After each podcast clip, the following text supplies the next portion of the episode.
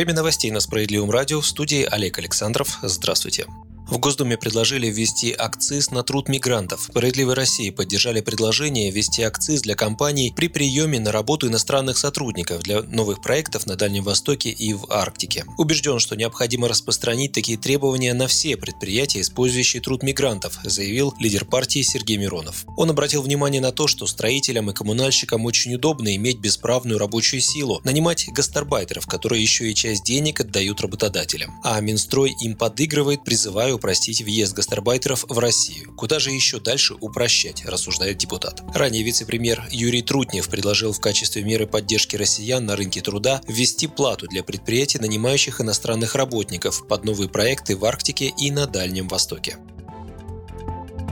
пенсионном фонде поторопили желающих получить выплаты на детей до Нового года. Родители, которые хотят получить выплату 5000 рублей на детей до Нового года, должны обратиться за ней не позднее вторника, 29 декабря, сообщили в ведомстве. Речь идет о тех родителях, у кого дети появились начиная с июля, и семья не получала единовременные выплаты по указам президента в этом году. Заявление принимается на портале госуслуг и по предварительной записи в клиентских службах пенсионного фонда. Если не принципиально получить деньги до Нового года, то подать заявление на выплату можно будет до 31 марта. Сделать это смогут семьи, в которых ребенку или детям не исполнилось на эту дату 8 лет, пояснили в ПФР. Кстати, из фонда уже перечислили в регионы новогодние выплаты на 13,5 миллионов детей до 8 лет, по 5 тысяч рублей на каждого ребенка. Напомним, первым обратился к руководству страны с предложением выплатить перед Новым годом единовременные пособия всем льготникам лидер «Справедливой России» Сергей Миронов. Его призыв был услышан президентом страны, но новогодние выплаты решили дать лишь на детей. Тем семьям, кто уже получал президентские выплаты на детей в этом году, деньги перечислят автоматически без заявления и документов.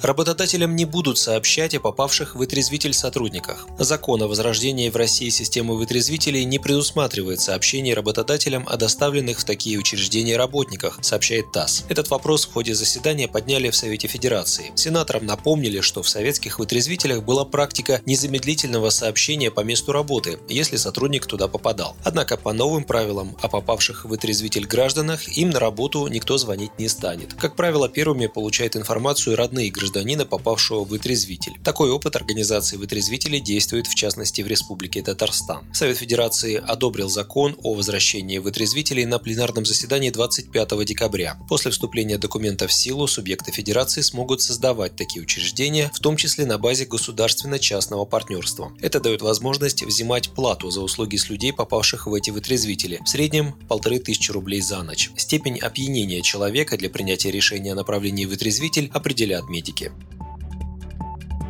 Похлеще пенсионной реформы. В «Справедливой России» раскритиковали новый закон о реновации. Госдума приняла в третьем чтении проект закона о внесении изменений в градостроительный кодекс. Это было сделано в целях обеспечения комплексного развития территорий и для совершенствования механизмов расселения аварийного и ветхого жилья. Фракция «Справедливая Россия» стала единственной, кто проголосовал против. По словам представителя фракции, председателя Комитета Госдумы по жилищной политике и ЖКХ Галины Хованской, сама идея великолепная, красивая, всех вдохновляет, но ее реализация категорически неприемлема для наших избирателей. Проект легализует, продолжает Хованская, цитирую, принудительное репрессивное изъятие жилого помещения. Не предусмотрено право выбора для жителей, деньги или квартира. С людьми необходимо договариваться, иначе это тупик, завязнут в судебных спорах и все, больше ни к чему это не приведет, считает Хованская. Право частной собственности надо уважать. Вот если этот замечательный проект, как нам говорят, направлен на улучшение жилищных условий наших граждан, почему очередников переселяют такие такие условия и оставляет их стоять в очереди. Почему жители коммунальных квартир переселяют из коммуналки в коммуналку, и они там будут доживать, видимо, до гробовой доски, задает вопрос парламентарий. Справедливая Россия считает, что последствия реализации закона на практике могут быть похлеще единороссовской пенсионной реформы. Причем справоросы предлагали поправки, которые бы минимизировали негативные последствия, однако они были в очередной раз отвергнуты парламентским большинством Единой России.